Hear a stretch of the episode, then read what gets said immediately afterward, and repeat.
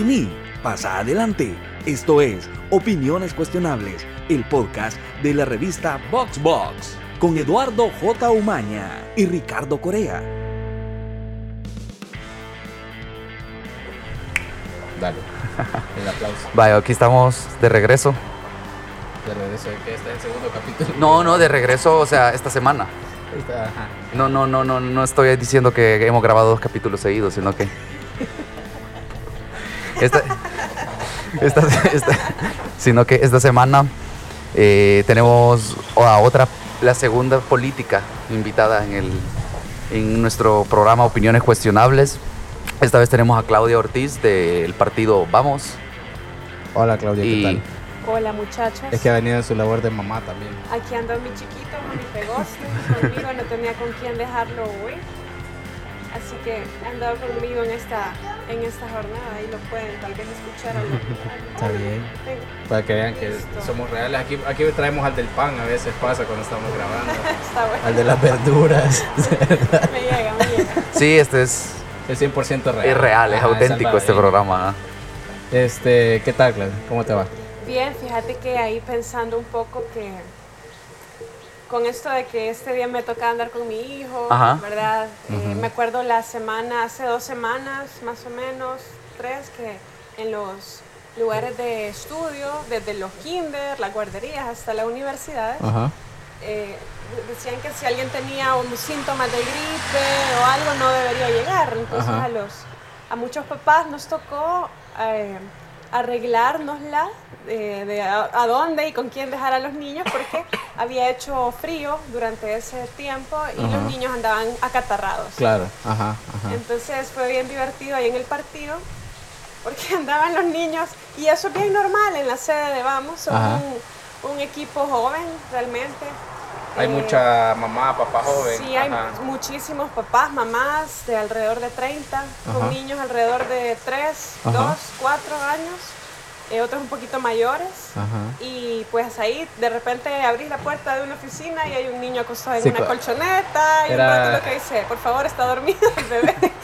Eh, Súper interesante esa cultura de, de familia, de familia y, y de jóvenes Sí. que, que tenemos familia y Ajá. que estamos en ese rol y que además estamos metidos en una locura, ¿verdad? De Sí. meternos Sí, en eso- política teniendo niños, eh, y, pero que precisamente es por, con esa motivación eh, queremos dejar algo ¿verdad? Sí. para, para esa generación y, y son una motivación diaria, pues los, los hijos. Y por ejemplo me acuerdo que en Navidad grabamos un video, queríamos hacer algo alegre. Igual, vea, llegué con mis dos hijos a, a la sede, estaban grabando y bien, bien bonito porque, porque sí, mi vida, porque la, mis compañeras del partido, o sea, me los cuidaban mientras yo grababa una parte y alguien más andaba con sus hijos, entonces los cuidábamos entre todos.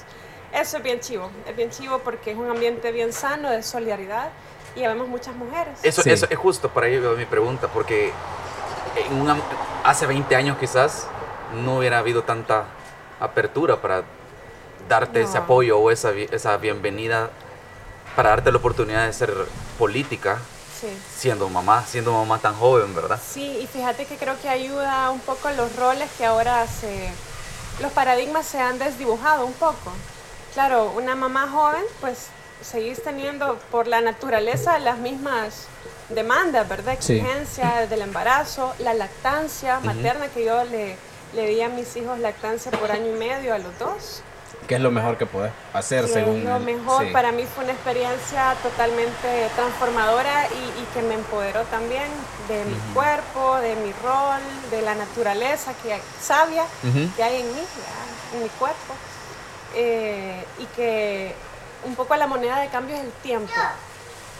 Y yo pienso, bueno, me metí en política, todo el mundo me dijo, ¿y tus hijos? ¿Todos pensaban en tus hijos? Y yo, sí, pero también tengo que hacer algo, ¿sabes? Por, por seguir, primero, eh, por aportar algo al país, también por seguir mis sueños, mis inclinaciones, que siempre han estado orientados a la política, y también por representar un grupo de población que no se siente representada. ¿Cuántas mamás jóvenes con niños pequeños hay en la asamblea? Sí. Ujú. tal vez una, no sé si dos. ¿Cuántas mamás jóvenes de todo estrato social hay en el país?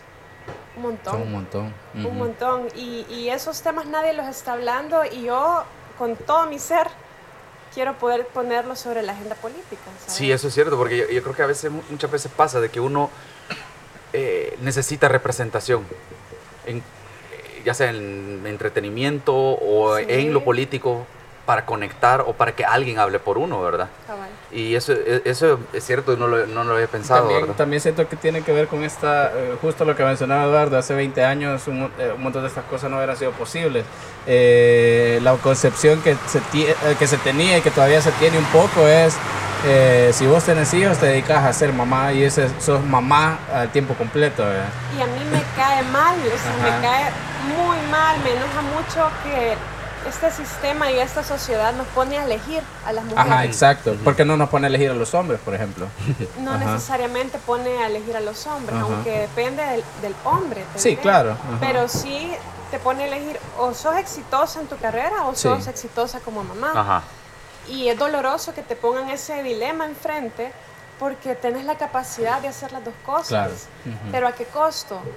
Las mujeres, yo suelo decir un poco con, con dolor, pero las mujeres trabajamos el triple, ganamos tres veces menos, o sea, un tercio menos y dormimos la mitad.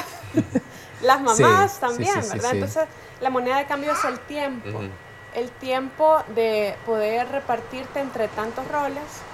Y cuando hablo que los paradigmas se han desdibujado, el primer paradigma es el paradigma de, de cómo funcionan los roles en una familia. Digamos, a- en este caso en una familia tradicional, Sí, eh, pero que ahora vemos más hombres jóvenes de nuestra generación eh, que aprenden a, a hacer pachas, que aprenden a, y que hacen y cambian pañales. Que no le da miedo quedarse con los niños. que no les da miedo. Que, y yo a mi esposo, de verdad que eso lo, lo agradezco y siempre lo voy a agradecer. Me acuerdo que cuando yo empezaba con esto de me quiero meter a la política, em- entonces empiezan a haber oportunidades para ir a medios y, y- y reuniones. Y mi segundo hijo estaba bebecito, ¿verdad? Yo le daba lactancia todavía y me decía, yo le decía a mi esposo, mira, me han invitado a una entrevista a las 6 de la mañana, pero no sé si ir porque el niño y, y dar... No, me decía, me dejas leche y anda. ok. Y Ajá. para mí era, wow, gracias. O sea, era porque, ¿sabes? Otro tema de que las mujeres cargamos y no sé si es una cosa genética o qué, pero es la culpa. La culpa. Eh, que- sí, que- qué puede difícil ser. que- Ajá. o sea, dejas a tus hijos solos a cargo de alguien más, que puede ser tu pareja, tu mamá o alguien Iba- ibas pensando de que sos una Mala madre. que soy una mala ajá. madre, Pero que será- estoy Sí. dejando la responsabilidad a alguien más. ¿No crees tú también que puede ser algo social también? Porque Claro por que todos sí, esos roles que tú decís Claro, que estaban... claro.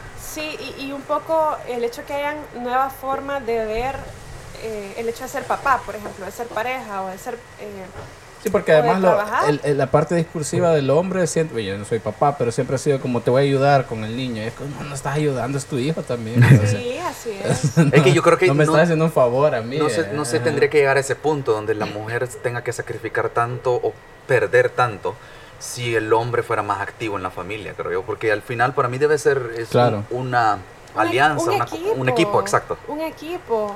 Y por el lado de las mujeres también aceptar el hecho que los hombres no van a hacer las cosas ni igual a vos ni como vos querés. ¿sí?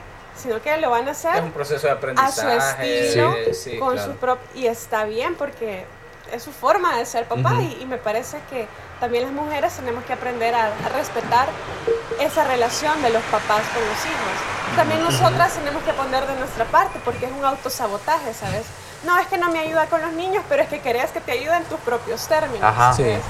Eh, Oye, después el- al- alguno que otro hombre se ha de aprovechar, hago las cosas mal para que ella no me deje hacer nada, ay, como, Algo que yo haría. no sé. Me hago el inútil.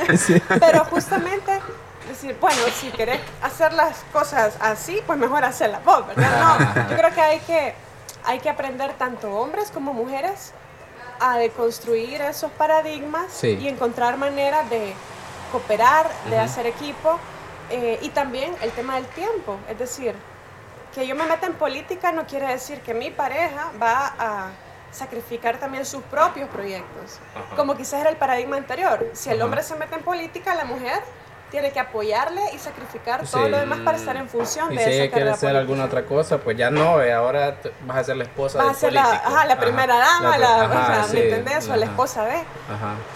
Entonces, eso también es diferente porque, por ejemplo, el hecho de saber que mi pareja también tiene su propia agenda y sus propios proyectos, sus propios Sí. sueños, y saber combinar eso y Sí. apoyarnos mutuamente. Ajá, es que, ajá. Y es algo tan práctico como coordinar agendas, ¿sabes? Ujú. Y saber que un día voy a tener que ceder yo y mira, no voy a ir a esta entrevista o a este compromiso o a esta reunión porque tenés algo que para vos es súper importante y yo voy a ceder acá.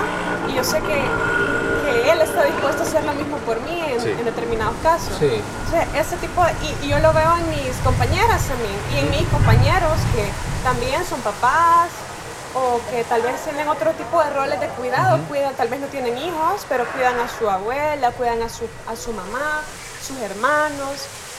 Entonces también el tema de quién cuida a quién Ajá. y, asum- y no asumir que somos solo seres productivos Sí. sino que lo que está sosteniendo toda esa productividad es justamente toda una serie de roles de cuidado y una serie de roles de, de relaciones humanas que alimentan, que alimentan nuestra alma, ¿sabes? Si tú estás mal en tu vida personal, en tu familia, no vas a rendir igual. Sí. Y, y creo que poco a poco en las empresas se está comprendiendo eso. Algunas empresas lo van comprendiendo más, otras todavía tienen que, que irlo descubriendo.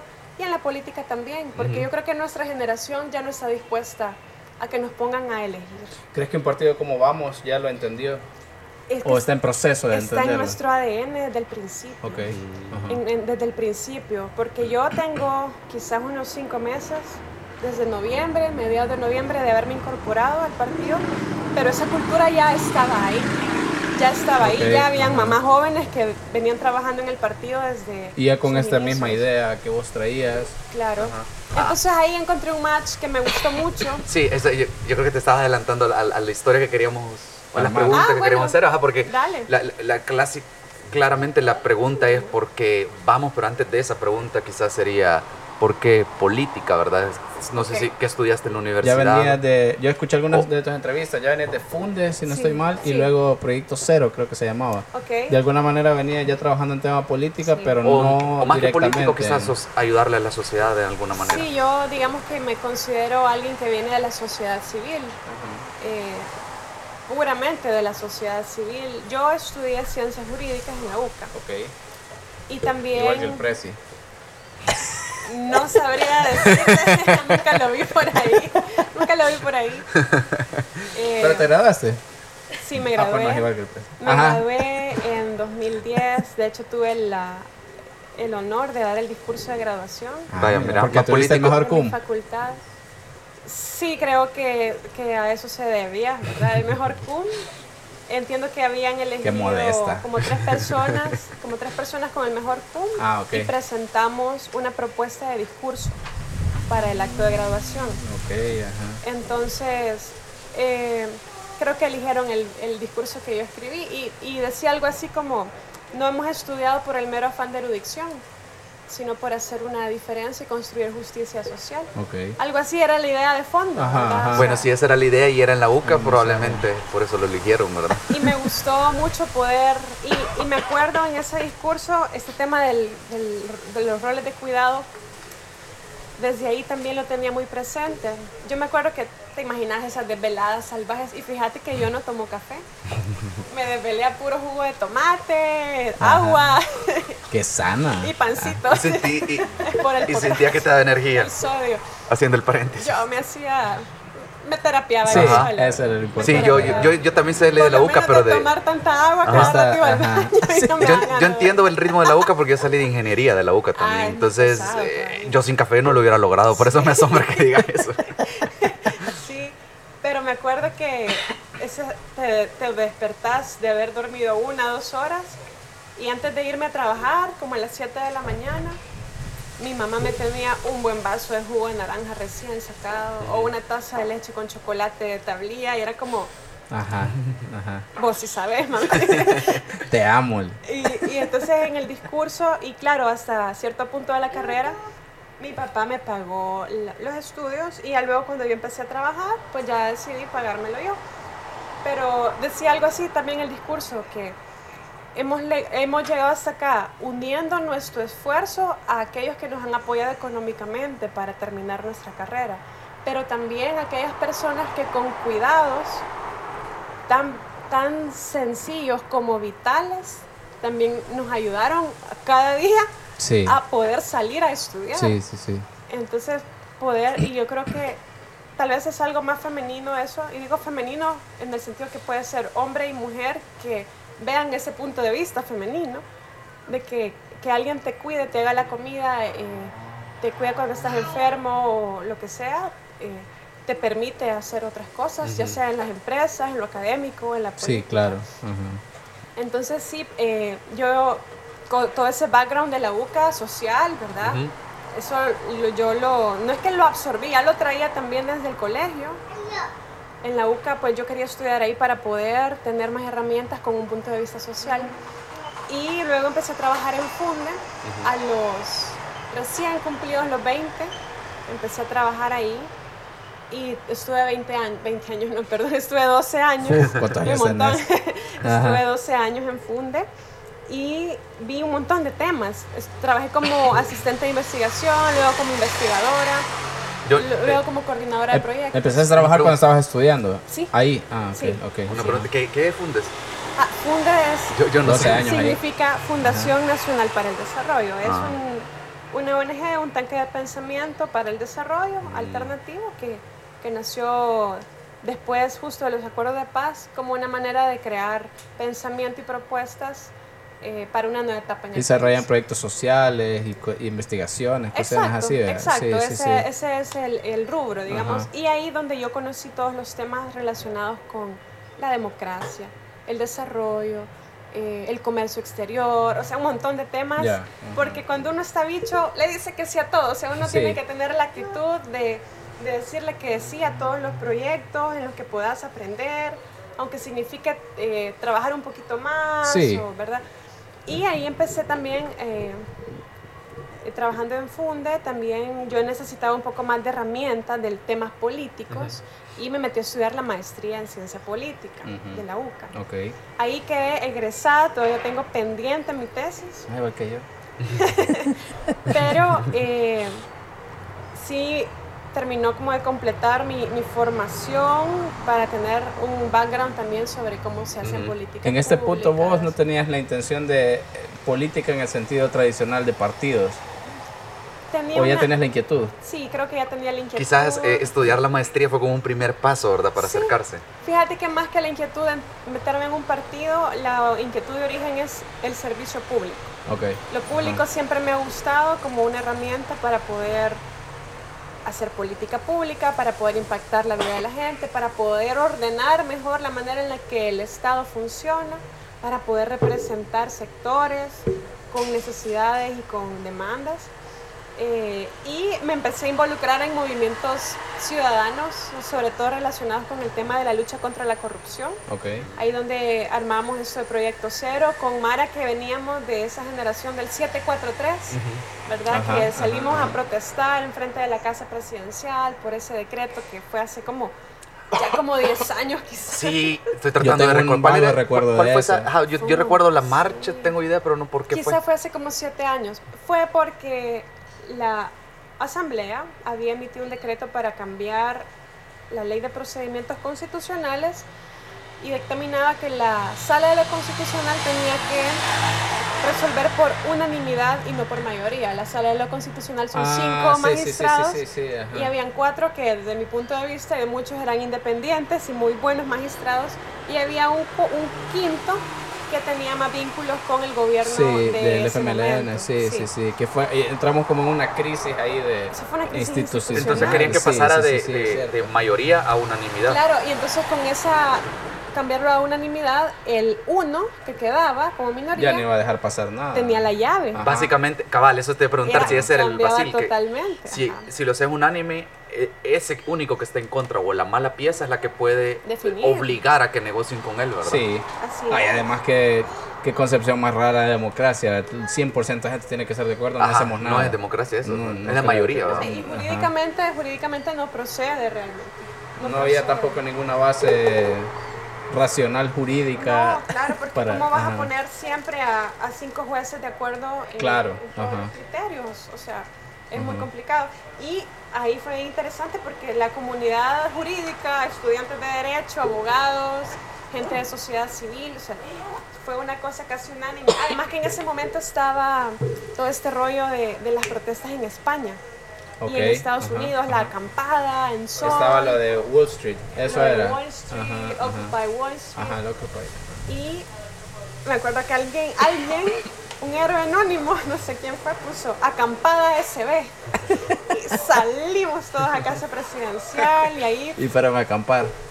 no acampamos, pero estuvimos un buen rato, Ajá, ¿verdad? Y ajá. se, se aglomeraron personas de diferentes ideologías y fue bien interesante uniéndonos para defender la institucionalidad. Claro. Yo creo que es lo que también hoy podría estar pasando, porque de nuevo, eso no es raro, lo que pasa es que ya entrar con militares a la asamblea, eso sí cruzó una línea que Sí, nadie había sí, sí, cruzado, sí. ¿verdad? Pero los intentos de controlar las instituciones han existido Desde siempre. desde sí. siempre Sí, es, y en eh, toda nuestra democracia. es bueno recordarlo, la verdad, porque nosotros mismos ahorita no estábamos tan claros de que había pasado eso, ¿verdad? Sí, ah, sí, yo no me acordaba. Y sí, ahorita hablándolo sí me acuerdo. Hubo indignación en su momento y todo, se nos olvidan estas cosas, ¿verdad? se nos olvidan y no, de- no deberíamos olvidarlas porque es importante ir armando la línea del tiempo y ves patrones. Como te digo, siempre la, el poder que está en el Ejecutivo pretende controlar todas las demás instituciones. En primer lugar, la Asamblea Legislativa y a través de la Asamblea Legislativa la elección de los funcionarios que son titulares de las demás instituciones. Sí, Fíjense que es importante decir, nos enseñan que hay tres órganos o tres poderes del. Estado, el legislativo, el ejecutivo y el judicial. Pero déjenme decirles que no es cierto, Ok. que son Ajá, vamos a cuatro. recibir clase, oiga. polémico. Ajá. Que No es solo mi- es no, uno, dice. No es mi intención. Algunos quisieran que solo fuera uno, pero son cuatro. ajá. Ok. El cuarto no es una sola institución, son varias. Y le llaman el, el sistema o el órgano contralor, Que son los medios. que son, no, ese es el quinto. Ah, el, qui- ah, El quinto poder. ok. Ajá. ajá. pero es todas las instituciones que su trabajo es controlar a los que ejercen el poder. Ok, ok. Y- Instituciones civi- eh, ajá, civiles. o- Instituciones del Estado. del Estado. Del. Estado mismo. Ok. ¿Como, como cuáles, por ejemplo? Como corte de cuentas. Como Corte de Cuentas, Ah, como la Sala de lo Constitucional, como el. Instituto de Acceso a la Información Pública, como... eh, Saludos, Juan Carlos. Sí, como en cierta parte, bueno, la, la Procuraduría para la Defensa de los ah, Derechos. Humanos, ujú. eh, Eh, la misma fiscalía la podría ser. Fiscalía por excelencia, es un órgano de control. Entonces Ok. todos estos y que coinciden con ser instituciones que luchan también contra la corrupción y Ujú. contra los abusos de poder. Ya. Eh, y claro, todo este grupo de instituciones, algunas son algo nuevas. El Tribunal de Ética Gubernamental Ah, es sí. otro. Sí, sí, sí. Las reciente. como desperdigadas de alguna manera, pero uniéndolas en un solo sistema, eh, son, es un organismo o, son un- o es un sistema institucional que le pone frenos al poder.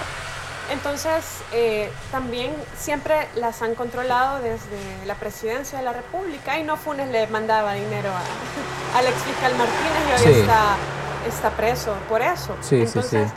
esto no es nuevo, ¿sabes? No es nuevo. Lo que pasa es que lo que siempre ha sucedido es que el Ejecutivo tiene el control, ha tenido el control de la Asamblea. Te voy a hacer una pregunta, un Sí. poco fuera de la caja, la verdad. Ajá. Va, esto que pasó, el bendito 9F, como le llaman, ¿verdad? Ujú. Este ardid publicitario que se salió de control o este plan maquiavélico, ¿verdad? ¿Será que en algún nivel, en tu opinión, o no sé, tu impresión, Sí. que esto es el resultado de que hay tantos años en los que no se ha, no se ha respetado la institucionalidad o, o sea, de alguna manera el imaginario de todo el del Salvador no se han respetado todos estos institutos o instituciones y esto solo es una muestra o una, ¿cómo se llama? Un Como síntoma, una- una muestra, no sé. Como una gota que derrama el vaso. Ajá, así como- esto. Sí, Porque se le echa la culpa solo a él puntualmente, pero quizás puede ser que todo esté O sea, no conectado. es, ¿verdad? obviamente fue su culpa. no, o sea, fue la decisión de él, Pero definitivamente. creo que pero- la- la- el punto es si la si, si fuera si la institución fuera mucho más fuerte, si no era si no estuviera desgastada de todos estos intentos constantes de quererla debilitar, hubiera sido posible algo así o qué hubiera pasado si lo hubiera hecho. Ajá, ahí tenemos dos cosas. Yo creo que... Gracias. ¿Cuáles son las causas de esto? Quiero decir que no es nuevo. Siempre la, la Asamblea Legislativa ha estado... eh, ha sido a favor del gobierno en turno. Incluso cuando la- el partido de oposición ha tenido la mayor cantidad de diputados, el partido de gobierno logra hacer alianza con los partidos pequeños. Ujú. Eso lo vemos y hay, hay una tesis en la UCA que analiza desde 1994 hasta 2003 y analiza si la oposición ha tenido chance de ejercer mecanismos de Oposición. control, como la Mm. interpelación, por ejemplo. ¿verdad? Ujú. Está de moda ahorita. que hoy está de moda, pero la verdad es que la oposición siempre ha sido minoría. Cuando ya ves las alianzas que se forman, las coaliciones, y que la coalición mayoritaria termina siendo eh, a favor del gobierno. Pero, solo, perdón, solo te quiero interrumpir porque estaba en esa duda. ¿Pero eso es malo o, o qué? Porque no es parte de la dinámica normal de una democracia. ya podemos entrar a valorar eso, pero te quiero poner qué sucede ahora. Ajá. Tenemos el escenario totalmente opuesto, ajá. pero diametralmente opuesto. Tenés un gobierno, un ejecutivo que no tiene partido en la asamblea. Ajá. es totalmente la- el otro extremo, ¿verdad?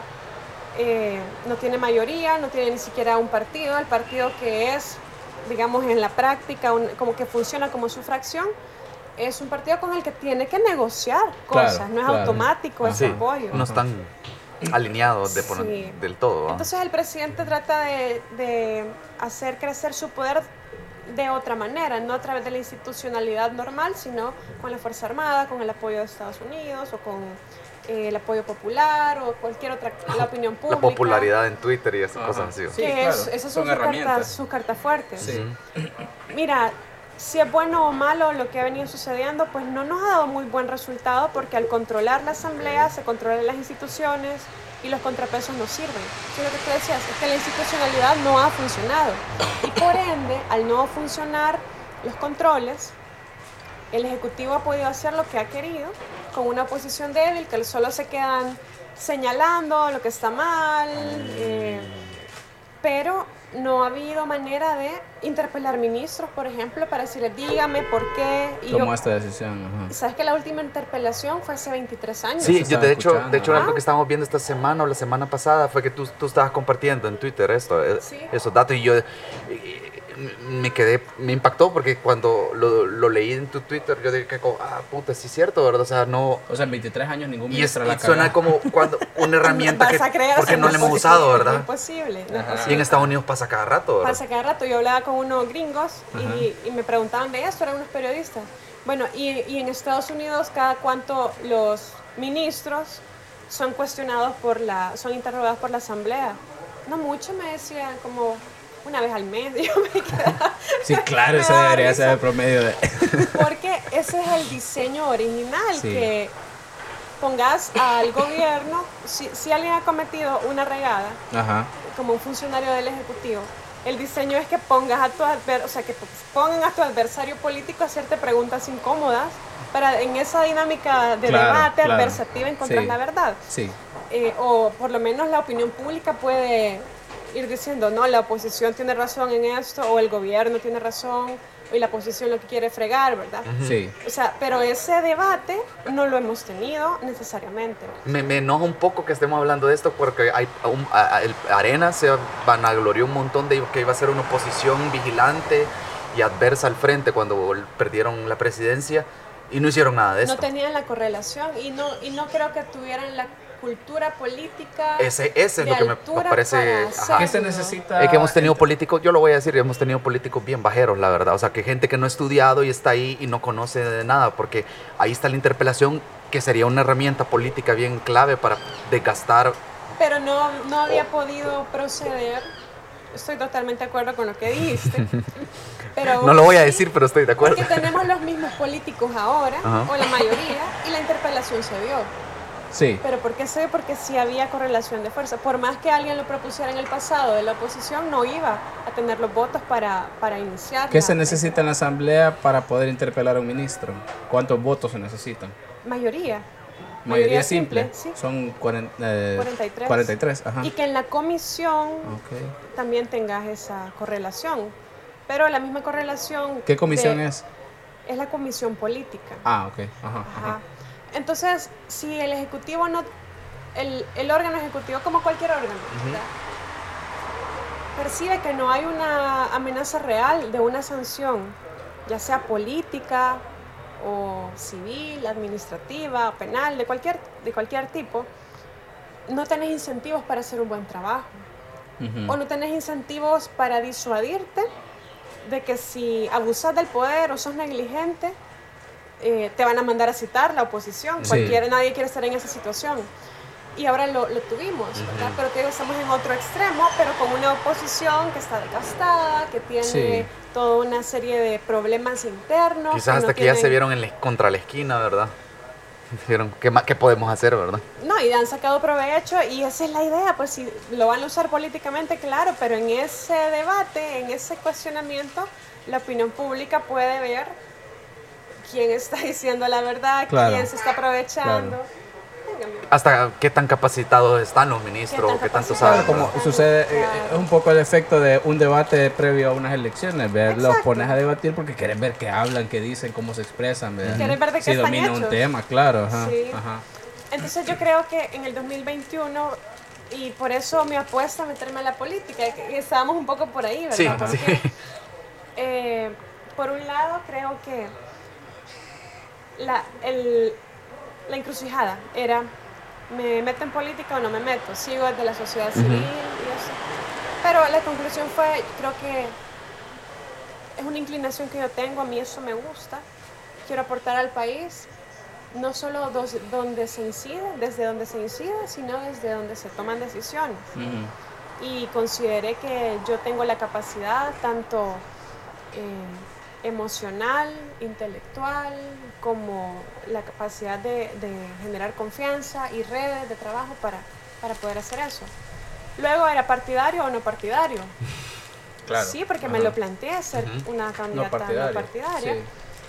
Pero dije, en la coyuntura actual y tenés una crisis de partidos, y claro que con una formación en ciencia política, todo ese rollo del sistema de partidos Lo me apasiona. claro. Ajá, ajá. Y Decían, hemos tenido un sistema de partidos fuerte que de alguna manera ha mantenido cierta estabilidad de gobernabilidad, pero no ha dado resultados. Ajá. Porque como no has tenido controles adecuados, han hecho lo que han querido. Como que este y sistema las de políticas públicas no han funcionado Ha, ha para la servido gente. como esta malla así de no, no terminas de caerte, pero tampoco puedes subir, tampoco puedes mejorar. Claro. Ajá, ajá. Y la gente dice que no ha servido la institucionalidad ni la democracia. No, no es que no han servido, pero no por eso tenés que quitar la democracia o cambiar, sino que tenés que hacer que funcione Ajá. según el diseño eh, original, Sí. según el diseño deseado. Pero lo, lo que pasa es que hemos tenido una democracia que ha servido hasta, el- hasta la mitad. Yo Ujú. decía en una columna, un- una metáfora. La democracia es como que le des dinero a alguien para que te vaya a comprar algo que necesitas una medicina, ¿verdad? algo así. Le das el dinero para que vaya. Entonces, son dos pasos.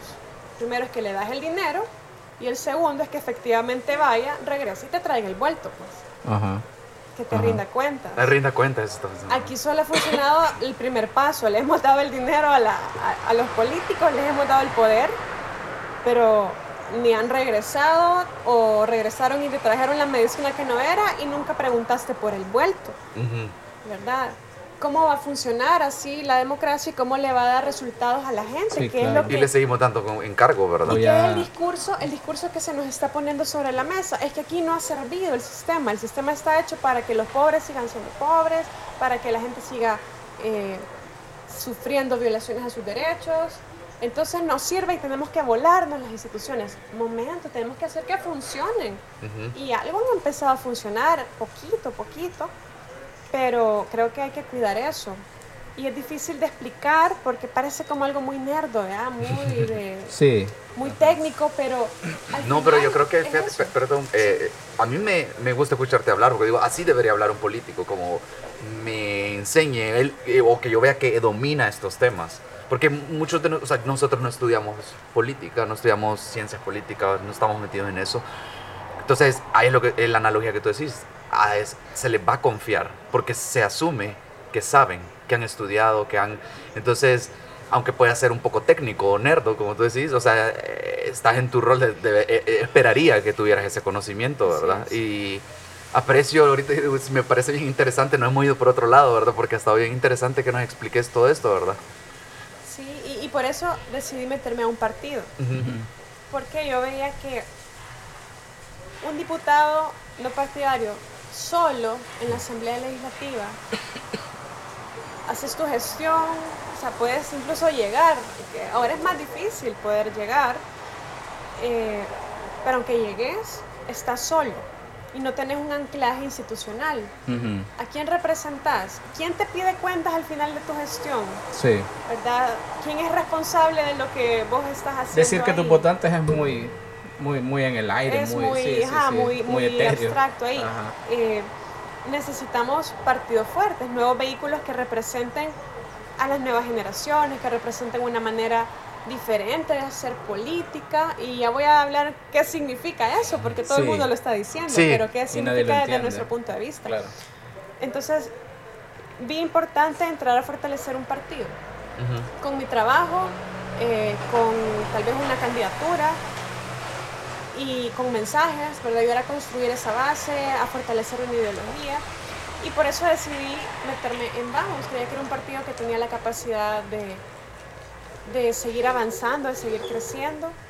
Claro que la, la- el resultado en las elecciones presidenciales fue bien modesto. Fue un partido que había, tenía como un año de haberse creado. Sí. Se decidió en último minuto participar. Pero esa experiencia nos sirvió para poder conocer en la práctica cómo, cómo es ir a elecciones, cómo es crear trabajo territorial, cómo es, por ejemplo, eh, lidiar con el Tribunal Supremo Electoral, etcétera. Y a partir de esa experiencia y ese aprendizaje, a la brava, porque fue a la brava, Ujú. Sí, claro. ¿ya? con muchas traiciones ya en los centros de votación, que es normal, pero entra- entramos inocentes, ingenuos a esto y nos fuimos dando cuenta cómo es la cosa para aprender a cuidarnos. Fue como pagar su universidad ahí. eh. Sí, Ajá, sí.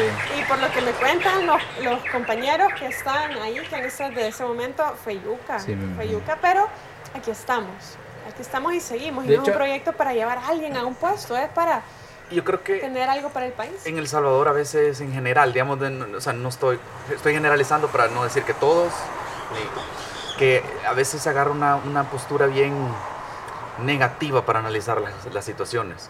Porque la historia de éxito es la de Nayib y nuevas ideas, aunque nuevas ideas no ha llegado todavía a ningún lugar. Eso, el que llegó fue Nayib. Pero es como, esa es la historia de éxito porque con- es una historia sexy, es una historia de hollywoodense, ¿verdad? De, Sí. eh, el underdog, ¿verdad? Entre comillas. Pero ves, ves cómo, le, cómo han ido paso a paso partidos como Nu- Nuestro Tiempo, o Vamos, o Vamos que ya lo intentó. Y co- para muchos se escuchaba en medios, en Twitter, o en- era fácil escucharlo de, ah, mira, ahí fueron a hacer el ridículo, mira cuántos votos, ¿verdad? Pero es que hay que comenzar por un lado. Sí, exacto. Y yo... yo y no nos achicamos de eso, ¿sabes? ajá, Como, exacto. Y yo he bueno, escuchado... esos 20 mil votos Sí, son claro, votos claro. nuestros. Y algo que me la parecido- fue a elegirnos a pesar de tener todo en Exacto. contra. Y algo que me ha gustado un montón es que Roberto Campos, siempre que lo entrevistan y le han preguntado esto, un- a veces con tanta, un tanto de malicia, ¿verdad? Que ya escuchado en la- como tres veces venir acá. Por le cierto. le, he escuchado y me ha gustado, porque eh, ese, me gusta escuchar un tipo político diferente, que no trata de vender como que, ah, no, ganamos, porque no es como, fue duro, pero vimos que hay gente que nos está apoyando. Sí. Él, él de una manera bien con los pies en la tierra es, yo no me estoy dando paja, o sea, no ganamos. Fue bien poco, pero ese poco quiere demostrar que hay gente que creyó en nosotros. Y eso es lo que nos motiva. Yo la- lo he escuchado él decir eso y yo digo, que- qué bueno que un político hable de esa forma. En las ¿verdad? lecturas que hacíamos nosotros y en la redacción decíamos, eh, pasó el, el 3 de febrero del 2019, eh, todas las lecturas, todo lo que pasó después y todo lo que querrás, pero como que se calmó un poco el, el- el tema, se calmaron las aguas y dijimos, "Ay, puta, vamos, lo está haciendo de una manera bien interesante. No voy a decir bien o mal, pero parece que es el que mejor ha capitalizado todo lo que pasó. Sí. El, toda esa experiencia del 3 de febrero. La han tomado como una, Ajá, una lección. Sí, digo nuestro tiempo, pero nuestro tiempo no participó ahí, ha sido después, pero de los que participaron, como que vamos fue el único que, que de verdad se sentó, estudió, dijo esto es lo que está pasando, así vamos a hacerlo. ¿eh? Pues los demás siguen hablando desde las vísceras, ¿ve? Sí, claro. Y, y cuando decimos hacer política diferente, mira, llega gente todos los días a ofrecernos servicios de ser operadores políticos en el territorio. Te dice, usted necesita X cantidad de miles de dólares para ganar, ¿verdad? Eh, y yo digo, ¿por qué? O sea, creo que es que hacer una política de una forma distinta implica, primero, tener una cultura organiz- organizacional diferente. Por ejemplo, en Vamos estamos implementando metodologías ágiles, porque planificar by the book, de- a la vieja usanza, es irreal. Sí. No puedes planificar, puedes hacer una planificación estratégica y ver hacia dónde quieres ir, metas y todo, pero en el día a día te surgen X cantidad de cosas que tenías que atender y hacer tenemos y estamos haciendo estructuras bien flexibles.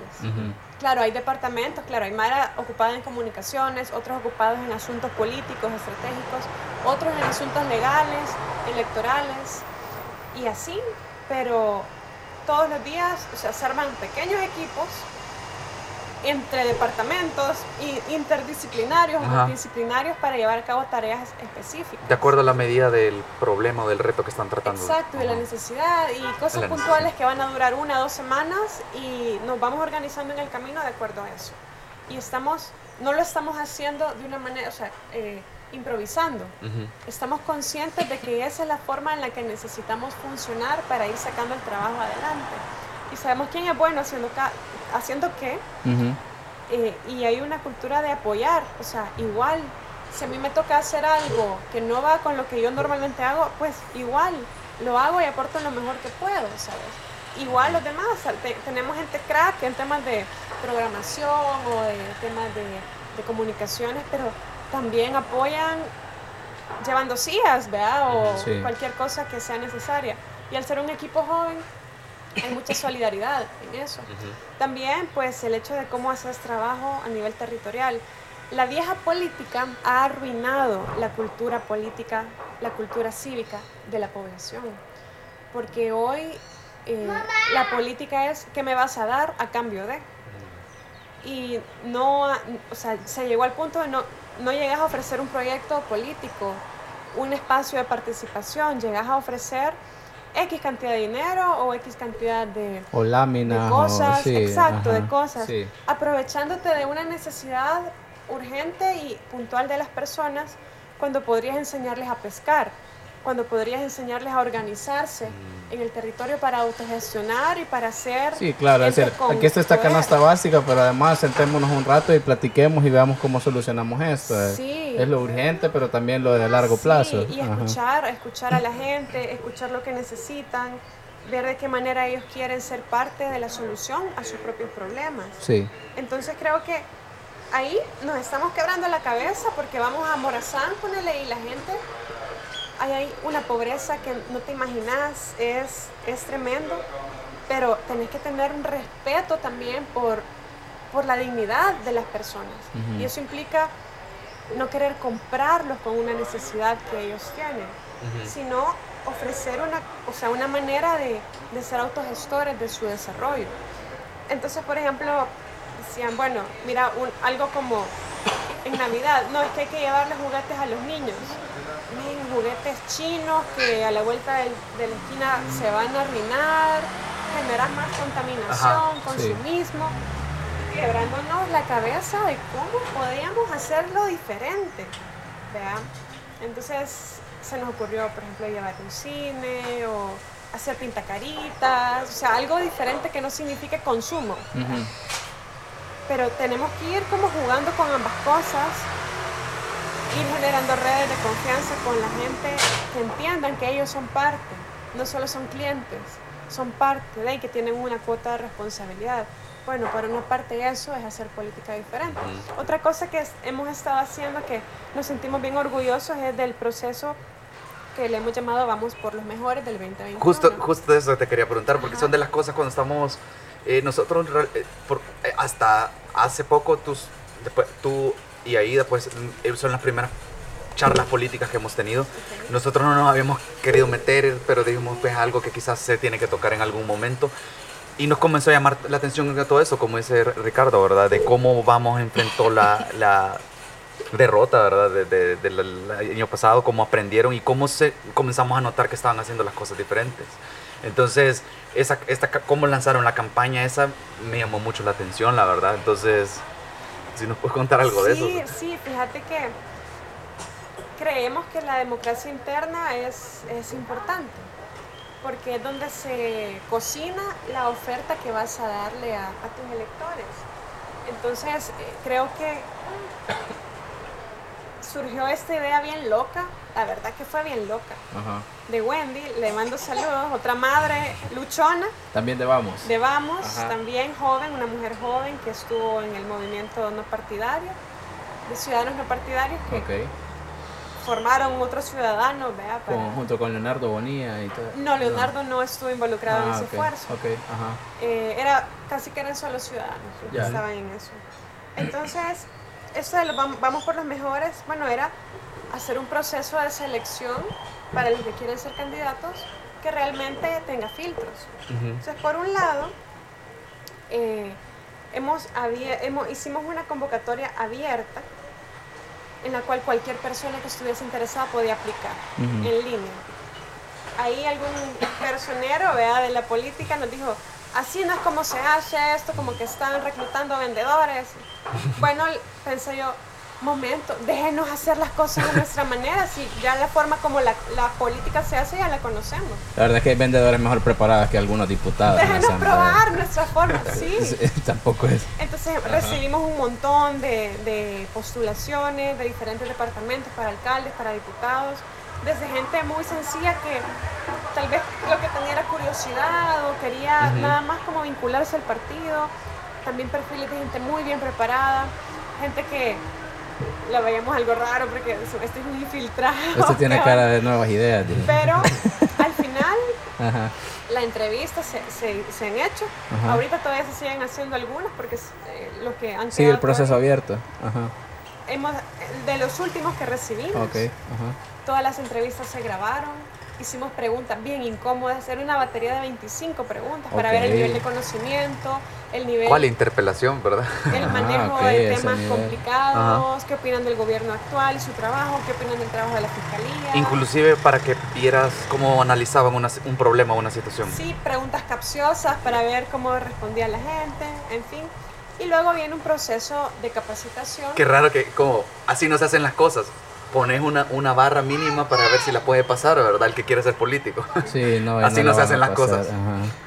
Es que, es lo nuevo, ¿verdad? Yo creo, o está acostumbrada la gente a hacer las estar, cosas. Estar dispuesto a hacer cosas diferentes. Sí, porque lo que estás planteando no tiene nada de... Yo no lo veo... Es, bien lógico, ¿verdad? Sí, eso es lo que estoy tratando de decir, que, que se ofenden porque vamos a ponerle una prueba porque tiene que tener una barra mínima el político. Eso no debería ser raro, debería ser lo normal, ¿verdad? Sí, claro.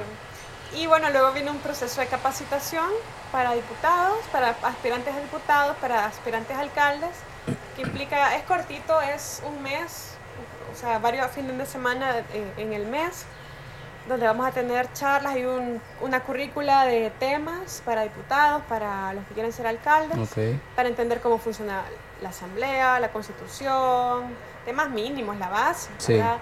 Y luego hay un par de retos prácticos que se le van a, a los que se tienen que someter quienes están en el proceso para ver también si tienen madera. Se parece un proceso de selección de recursos humanos para una empresa. Sí, así parece. Pero es que es lo correcto. Pero mira, la idea también es que, bueno, los partidos suelen usar y desechar a la gente, que no les sirve, solo los meten de relleno, digamos. La idea de esto es que cualquier persona que se someta al proceso y que tenga buenas intenciones, sea al final de cuentas, independientemente del resultado, sea una experiencia positiva y una experiencia de crecimiento. Que no quedaste porque no tuviste los votos en las internas o qué sé yo, pero te formaste y vas a poder pasar a ser un director territorial Sí. o un representante de cierto sector. Entonces te va fogueando en lo político. O al menos ya, ya entendés mejor cómo funciona Claro. la política cómo o, funciona la o el política. sistema. Ajá. Y, y bueno, después de todo ese proceso, la militancia va a tener un parámetro un poquito más objetivo para saber por quién votar en las internas. Eh, entonces, no es Un voto solo más pensado. es un, un voto más pensado desde el, desde el inicio, ¿verdad? Mira, mi niño está viendo YouTube y de, repente le salió la interpelación. Vamos a poner poco yo. Vaya mi vida. Y él ahí analizando.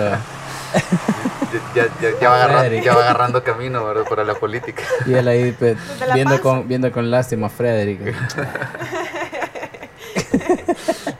Y cuando a mí me llamó la atención que cuando lanzaron el este Vamos por los mejores, que me parece que eh, estaban como bueno, lanzando el proyecto y parece que solo eran mujeres las que estaban eh, come- vendiéndolo. Fue pura casualidad. Eso, eso quería preguntar si había sido propósito, si era una manera de, de- de- de tratar de mandar el mensaje de, hey, más mujeres pueden venir a, a- a Sí, también, claro. O sea, ha sido natural porque, aunque de hecho recibimos menos eh, postulaciones de mujeres que de hombres. ¿Qué pasó, mi amor? La mano. Pero fíjate que de hecho esa, esa conferencia de prensa fue organizada bien rápido. Ajá. Entonces, eh, la- las personas que la estaban organizando no dijeron bien quién era el que iba a ser vocero. Ok. Entonces solo dijeron los temas. Cosas que pasan. Sí, sí. ¿Alguien No, me, me- me dio risa porque como no importa dónde estés o dónde trabajes, eso pasa. Eso la- pasa. pasa. Entonces fue como, bueno, este, asumámoslo, ¿verdad? Y las que dijimos, bueno, démosle, fuimos un par de mujeres, porque íbamos a hablar también del, del portal de transparencia y del proceso. Entonces, bueno, vení vos, que sos la transparencia, yo que soy como la, la vocera de temas políticos, y Wendy, que era la, la mamá del proyecto, ¿verdad? Bueno, lo lógico es que estemos nosotros, pero no démosle. Solo nos pasamos la planchita en el pelo y bueno, aquí estamos, ¿verdad? listas. Fue como que lo, eh, lo asumimos en el momento Ok. de quién iba a ajá, estar, porque ajá. si no nos habíamos puesto de acuerdo. Fue la premura. Pero ya Ajá. sabíamos, o sea, ya estábamos empapadas del, Ajá. del tema. Así que eso fue casualidad. Que, que Es casualidad, pero yo siento que así como lo estás describiendo, demuestra que hay mucha representatividad de mujeres en el partido. Porque si ustedes son las que estaban desarrollando, conocían el proyecto y estaban listas de una manera un tanto improvisada, demuestra que hay representación Claro, de mujeres en el- en, el, partido. ajá. Porque yo, lo sé- yo, sé- yo al principio como pues son políticos, ¿verdad? Quizás están mandando un mensaje, ¿verdad? Sí. Yo eso es lo que in- pensé, y pero al, al final del día me parece un buen mensaje, ¿verdad? Claro. Claro, hay otros partidos que uno ve y no, no ve mujeres hasta el día de hoy, ¿verdad? o ve pocas. o. Entonces me parece bueno, me parece bien interesante escuchar la historia y ver que más bien es una muestra de que estaban preparadas las mujeres en el momento que tenían que estar preparadas, ¿verdad? Sí, sí. Eh, ahora hay, hay una. Pues hay un tema hablando de preguntas incómodas, Ajá. ya que están preparados. Dale. Eh, una de las críticas más recurrentes que he escuchado contra Vamos es eh, el tema de, de la religión Ajá. con Vamos. Sí. Como, porque yo realmente nunca he escuchado una postura de Vamos. El hecho de que algún, o sea, es que, ajá, yo nunca la he escuchado. Ya la vas a escuchar. Ahorita la voy a escuchar en vivo. Sí, porque eh, sobre todo con lo que pasó en la 9F, como que quedó un poco más claro de no, mezclemos esto. eh". O sea, yo entiendo que el señor Josué Alvarado era una persona eh, eh, pues de fe, una persona evangélica y todo, que no me parece mal, pero no lo mezcles aquí. O sea, tener tu fe y está bien, no lo tengas aquí nada más. Si, si aspiras a gobernar, pues. Y de verdad si aspiras a gobernar de una forma distinta. eh. Entonces no sé cuál es, no sé si es tu postura o la, o la postura de tu partido. Pero ¿qué, qué, qué, cómo, ¿cómo lo miras vos? Sí, mira, el partido es un partido que tiene una ideología, si lo querés ver así, humanista y lo dicen los estatutos. Todos los estatutos de los partidos dicen en sus primeros artículos cuál es la ideología. La ideología es humanismo cristiano. Cristian, ok. Eso ajá. está desde el principio en los estatutos. Ok, Eso no significa, bueno, eso significa que los valores, los principios del cristianismo inspiran O sea, esos valores de, de paz, de verdad, de amor, de compasión, Respeto. de sí, todo esto inspira ya una acción política. Pero eso no significa que querés imponer la religión cristiana en el ámbito de la política pública. ¿Por qué? En el ámbito del cristianismo, de la religión, ahí no hay argumentos, hay dogmas y todos Sí. tenemos derecho a tener nuestros Claro. dogmas y nuestra fe, pero ahí no puedes argumentar. Ahí no puedes debatir porque hay una autoridad espiritual, si querés, o hay mandatos que te indican lo que vas a creer o en lo que vos estás dispuesto a creer. Pero en la política no, ahí hay debate, hay argumentos. O sea, no puedes decir que tenés la verdad absoluta de Claro. nada. Pero sí podés trasladar tus principios y, y deseos de, de una realidad diferente desde el- la inspiración del cristianismo a, a eso. Es como lo que hace, qué sé yo, la UCA o lo que hacía, o lo que hacen las ONGs que, que tienen un trasfondo católico, cristiano, o lo que sea. Sabes que desde lo cristiano, el mandato, digamos, es ser luz en el mundo, aportar amor, paz, verdad, justicia en la sociedad en la que vivís. No esperar a ir al cielo y ahí vivir todo eso, Sí, sino construirlo desde aquí. Y eso es lo que inspira el partido. Yo creo que el tema de lo religioso, sí se, se hicieron algunos argumentos religiosos en la campaña. Se reconoce que hasta cierto punto eso pudo haber sido un error, ¿verdad? Eh, tal vez fue una asesoría no muy adecuada, pero lo, se ha visto eso, ¿verdad? Pero el trasfondo cristiano no se pierde eh, sino más bien se abre, se abre a otro tipo de pensamientos, otro tipo de sectores también. Y claro, hay principios que están muy claros en los estatutos. Por ejemplo, la defensa de la familia, Sí. la defensa de la vida desde la concepción.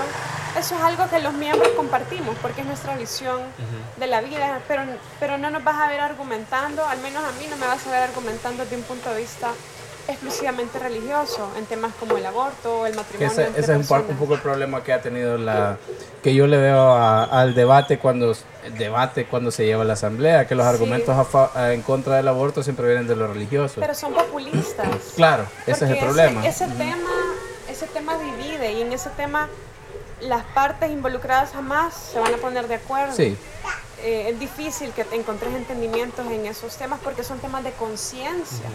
De conciencia. Yo no me puedo meter en tu conciencia, Claro. en la tuya. Si vos crees que el aborto es algo legítimo, para vos en tu conciencia no vas a poder opinar diferente porque, porque así lo ves. Sí. Igual del otro lado no vas a poder eh, estar de acuerdo con el aborto porque en tu conciencia eso no está, en tu foro más interno eso no lo vas a ver bien. Entonces, yo creo que, y últimamente de manera vergonzosa, los políticos han ocupado el tema para encubrir sus propias desavenencias, ¿verdad? En Claro. temas relacionados con la corrupción. Claro. Entonces es populista decir, poner versículos de la Biblia en el Twitter, pero tenés a toda tu familia en la asamblea. como Guillermo Gallego Eh, yo no lo dije. Nosotros decimos las cosas. por ejemplo, yo sí, yo sí lo digo. Sí. Eh, Guillermo Gallegos, por ejemplo, es una persona que cada vez que se acercan las, las- las- las elecciones empieza a hablar de pena de muerte. Pero ¿cómo va a ser que estás en contra del aborto y estás a favor de la pena de muerte? Si la dignidad humana es la misma en todo momento. O a favor del aborto y escuchas una puerta cerrarse y sacas la pistola, como Velázquez Parque. Exacto. Entonces esa coherencia y, y- y en Vamos podés encontrar gente que opina, digamos, a favor de la vida desde la concepción, pero que también estamos en contra de la pena de muerte. Ok. Porque eso es lo que, ese es el trasfondo ideológico, filosófico, que lo puedes encontrar, por decirte un ejemplo, en la doctrina social de la iglesia, que alimentó grandes políticos también en nuestro país Sí. en los años 60 y 70, ¿verdad? Que trataron de hacer una diferencia, gente que pasó limpiamente por la política, soportó presiones en medio de dictaduras, dictaduras militares.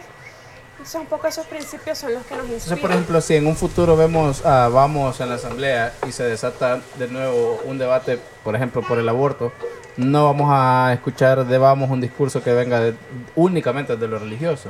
Vamos a escuchar posturas que vengan de, de cualquier otro lado, de, los, de la ciencia o desde lo que, que uno esté a favor o no, pues, pero o desde lo jurídico si quiere, pero, Claro. pero que no me digan no, porque Dios sí, pero es que, o sea, yo entiendo, tenés tu fe, está bien, pero, Sí. Pero es- estamos en la asamblea y estamos determinando políticas públicas, Claro. no estamos Sí, yo creo que esa es la apuesta, esa es la apuesta, eh, poder, claro, con esa inspiración cristiana poder también tener argumentos que los hay en lo jurídico, en lo ético, en lo científico, ¿verdad? Y no ocupar el tema, y a mí me enoja mucho ocupar el tema como eh, una bandera para ganar popularidad, pero de forma vacía. Porque a lo mejor a esos políticos les da igual. O sea, el tema les da igual. O sea, al final es un tema que creo yo difícilmente va, va a, a cambiar en nuestra sociedad. El punto de vista de la gente difícilmente. Entonces, es un tema popular. Y al final, tal vez no por principio que algunos políticos lo defienden, sino que es porque te hace generar sí, claro, ¿Sabes? Y sabes que lo, lo, lo, a veces son más vocales al respecto, son hombres. Ajá, también. Y como están opinando hombres sobre aborto, y es como, sí, tienen derecho a su opinión, pero como y los confrontas y no tienen idea de por qué están, o sea, más allá de porque la gente le cae bien eso. Lo digo porque es populista, ¿verdad? Porque así gano. Ahora, eso a mí me parece también que esa es una pregunta interesante sobre todos los partidos eh, que vienen, ah, digamos, a irrumpir en la escena ahorita. Eh, estamos en este país donde hay tantas eh, cosas y culturas que no, porque no están bien. Siento que un poco el, problema o, el, o, el, o el, el reto, digamos, es tomar decisiones que no van a ser populares. Y lo digo con todo respeto, pero yo eso era lo que esperaba que sucediera con este gobierno desde el principio. Empezar a decir, esto no nos va a caer tan bien, pero hay que hacerlo y hacerlo. Y lo puede hacer este gobierno. Ojalá que lo haga en lo que le queda. Porque tiene la popularidad claro. muy alta. Y te digo, yo sigo esperando la medicina amarga. Sí, yo sigo esperando las decisiones de un nivel de estadista que nos diga, miren, vamos a socarnos el cincho estos años, pero este sacrificio va a servir para un futuro. Pero estamos metiendo todavía más ese discurso de la inmediatez. Sí. Y claro que la gente tiene problemas con, que apremian hoy. Claro. Y hay que atenderlos hoy, pero al mismo tiempo tenés que atender las causas, las estructuras, las instituciones que están haciendo que esas necesidades no se, no se han atendido durante mucho tiempo. Pero es que además yo lo que veo es eh, eh, atender sus necesidades más urgentes hoy y a largo plazo con una estrategia atender justo esto, de las estructuras y todo eso. Pero es que además les tenés que decir, vos no entendés esto. o sea, yo lo estoy haciendo por tu bien, casi como papá. O sea, es como, me vas a odiar por esto que estoy haciendo, no lo entendés, pero eso es necesario para vos. Y eso no se traduce en votos eso no se traduce en más popularidad para un partido, que ese es la, el, el, el, círculo vicioso en el que hemos caído. Y aprovecharte también de la necesidad de las personas para hacer igual una política de la inmediatez, una política que sigue alimentándose exclusivamente del hoy, pero no ve el futuro. Sí. Y yo entiendo, la gente que no tiene que darle de comer a sus hijos hoy, o que su vida está en peligro ahorita. Y si fuera yo estaría en la misma situación, no puedes pensar en el futuro. No, claro. Pero los líderes políticos que tienen ciertos privilegios, cierto nivel de vida, experiencia, lo que quieras, debemos pensar en el futuro. Y no digo que vas a sacrificar. A la, o sea, tenés que lograr ese equilibrio de poder atender necesidades por humanidad urgentes, pero también de trabajar en aquello que vas a dejar como legado. Porque si no, simplemente estamos en lo mismo y van a pasar 20 años más, 30 años más, y el país no va a despegar a un verdadero desarrollo humano, a un verdadero desarrollo económico, o a respetar el medio ambiente y hacer una conciliación efectiva entre el ambiente y el desarrollo económico. Y qué bueno que hay movimientos ahora a nivel mundial que están exigiendo que pensemos en el futuro y en las nuevas generaciones. Claro. Y el hecho, personalmente, de tener hijos, creo que en la vida de una persona, mira, yo lo he vivido así, cuando sos joven, sin familia, pensás en tu futuro y es lo más importante. y, y, es así y es sano, así debe ser. Pero cuando tenés hijos, te planteas te cae el agua fría, De que vos en un momento ya no vas a estar, pero esa persona, esas personas van a seguir. Sí. Entonces ya ves, el tiempo lo ves diferente. Dicen que con los hijos los días son largos y los años son cortos. Entonces, eh, también pienso que en qué país le va a tocar a mis hijos vivir o en qué país, o lo que somos padres, en qué país le va a tocar a mi hijo ser mujer, Sí. en qué país le va a tocar a mi hijo ser hombre, en qué país van a tener que criar a sus propios hijos. Cuando hablas de contaminación, de enfermedades, eh, corrupción, inseguridad también. La basura. Siempre tenemos un invitado, la Hablando de verdad. medio Hoy fue el camión de la el basura. camión de la basura. Ajá. Boom, boom, dice. Ya está, ya está aburrido. Sí, bueno, creo que ya casi te tenemos que dejar porque nos dijiste que tenías un poco tiempo. Eh, para, an- antes de que se me olvide, gracias por ser tan generosa con tu tiempo. Te tenías que hacer cargo de tu hijo y Ey, aún así sido- nos veniste a platicar con nosotros. Mira, primera entrevista, que estoy así más relajada, yo lo agradezco mucho. Y gracias también por permitirme tener al chiquito aquí. a Sí, la no, par. claro. Se ha portado bien, ¿verdad? Sí. Ahorita ya empieza. Se quedó tranquilo después de ver la interpelación. Eh, Creo que está Meditando. Está procesándolo todavía, está Y analizando. Y quizás sí, solo una última pregunta, ¿verdad? Dale, ¿Tú, dale. tú vas a correr para algún puesto el otro año? Sí, me estoy sometiendo al proceso. Le vamos por los mejores también. Eh, y espero poder correr en las internas de mi partido y, y ojalá poder eh, aspirar a una candidatura a diputada por San Salvador. Ok.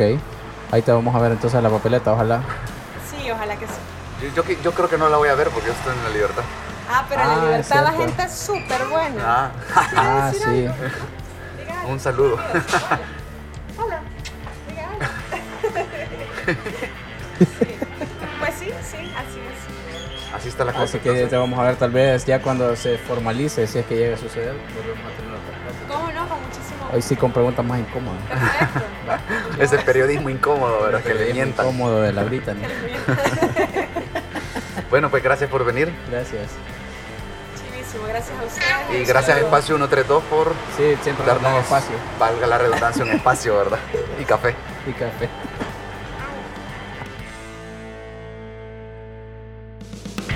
Ya estuvo. Esto fue Opiniones Cuestionables, el podcast de VoxBox. Hasta la próxima.